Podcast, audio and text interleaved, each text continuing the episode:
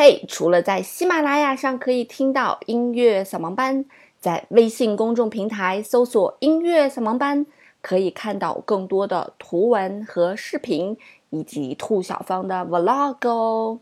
我在那里等着你，只要在微信公众平台搜索“音乐扫盲班”就可以找到喽。音乐不迷路，就在扫盲班。嘿，手机前亲爱的你们好，欢迎来到今天的音乐扫盲班。在节目开始前呢，想跟大家先唠唠嗑，因为最近我是辞了职，在全职的创业当中做了一件危险系数很高的事情。那我创业的这个项目呢，就是针对于四到八岁的孩子的一个英语加音乐的启蒙。呃，为什么做这样一个项目呢？其实我在上学的时候，我就感受到了，在国外人们对音乐和艺术的这个素养，确确实实不得不承认的是要比咱们国内的音乐素养要高一些。所以这也是我做扫盲班的初衷之一。那在我在北京，包括上大学的时候，我是教钢琴来补贴自己的生活嘛，我就发现这些孩子所学琴的方式和十几年前。呃，我学琴的方式是一样的，我觉得其实是非常不对的，因为音乐很多时候在于鉴赏的这个部分。因为我小的时候，这个我是我姥姥姥爷带大的嘛，我姥爷当时是学工程的教授，然后退休了以后没事儿就天天弄我，在那样一个信息不发达的时代，他收集了市面上所有的音乐的资料来给我听，所以才培养了我自认为可能要比其他的学琴的孩子好一些的乐感。所以我才觉得这个音乐的启蒙，让孩子去聆听音乐是一件非常重要的事情。那为什么要和英语混在一起呢？有两个原因。第一个原因就是因为其实，嗯，大多数人都告诉我，中国的家长很功利哈，嗯，因为英语这种启蒙是，呃，每一个家长可能都要会给孩子去启蒙的。那么第二个非常重要的原因，其实就是在孩子初期学习音乐的时候，我们更多的是给他听的音乐具有表达性的一些东西。那如何表达音乐？当然是要用语言去表达音乐的。那既然用中文表达，索性就用英文表达就好了。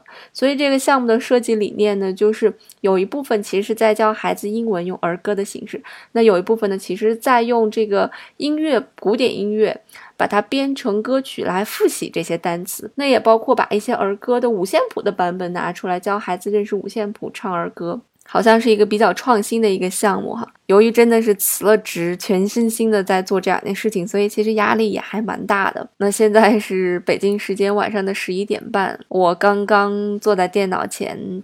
查阅资料来打算做新的一期的扫盲班。鉴于大家这么长久以来听我节目以及对我的认可和支持呢，也希望大家可以把我的这个项目告诉身边这个有四到八岁孩子的父母们。你们可以任何方式联系我，评论或者私信我，我都会看到，我会把我的微信号告诉你。那非常感谢你为我推荐。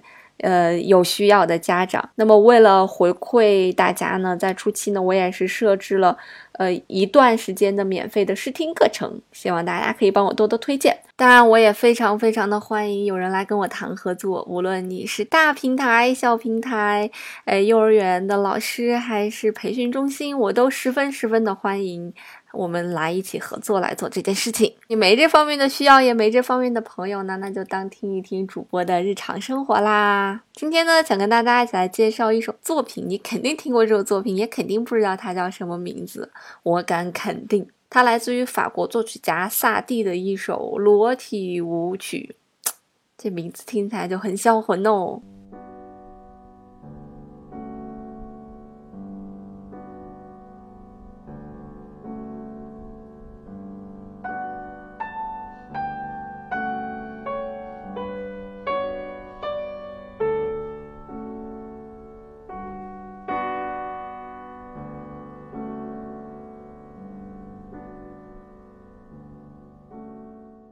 哇哦，原来是这首音乐呀！你是不是也发出了这样的感叹？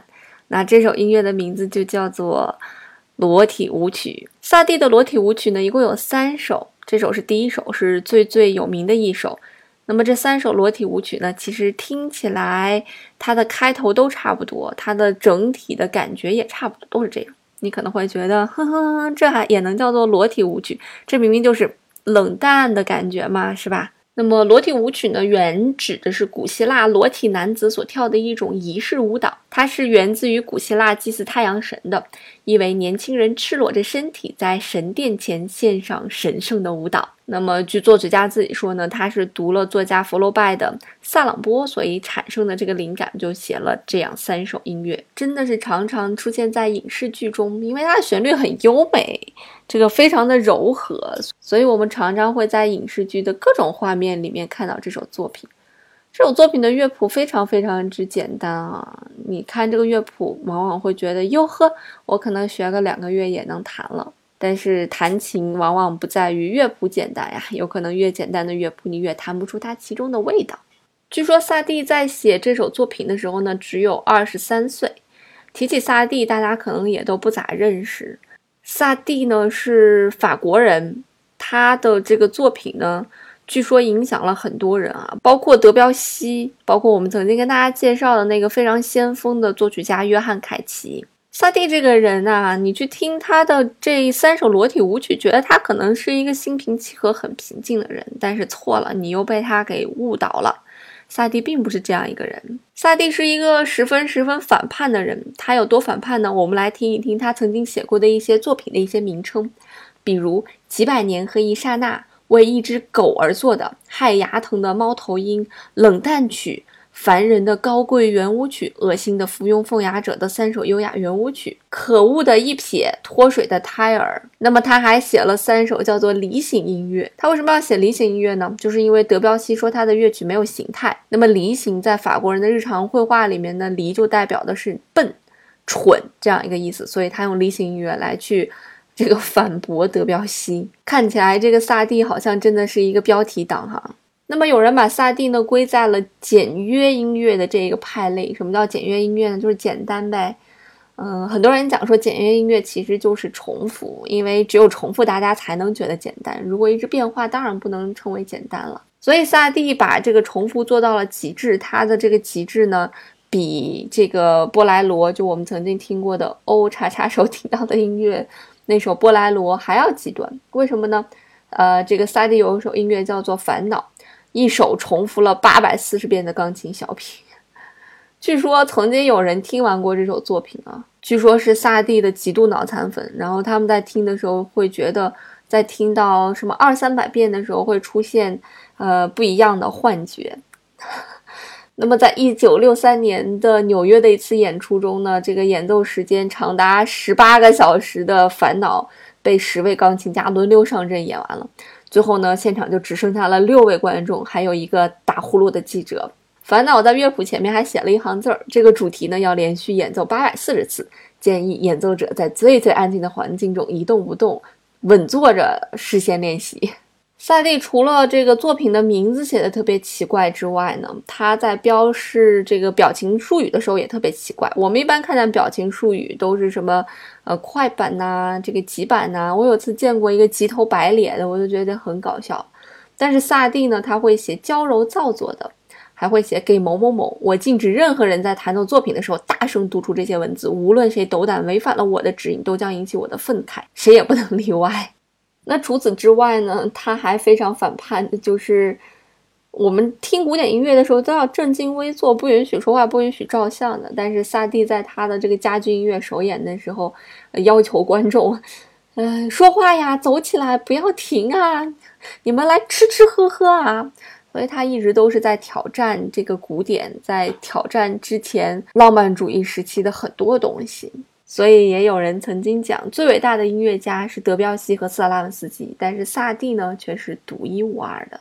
虽然他的众多作品里面，我们只知道他的这样一首裸体舞曲啊，最最有名的一首，但是他的很多其他的作品听起来也饶有趣味，听起来和这个写裸体舞曲的这个人完全不是一个人。我建议大家可以去这个。呃，某播放平台点开这个萨蒂，然后点歌单之后有他的这个歌单，大家可以点开歌单去听，每一首都饶有趣味，觉得这个人一定在生活当中可能就是当时的音乐家里面的逗逼了吧？但其实这个逗逼并不是一点才华都没有，是为了逗逼而去逗逼，是没有才华而去逗逼。很多人在讲说，其实萨蒂可以达到当时写那种浪漫主义时期的作品的这样一个水平，但是他不写，他就是反叛。其实他在巴黎上学的时候，老师也觉得他写音乐好像没有什么过人之处，然后他就进入步兵团了。在步兵团待了待以后，觉得还是不适合自己，然后他就跑去这个蒙马特，法国的蒙马特。那后来呢，他就跑到一个这个小咖啡厅去给人家当这个钢琴师，还是第二钢琴师，好像还不是第一钢琴师。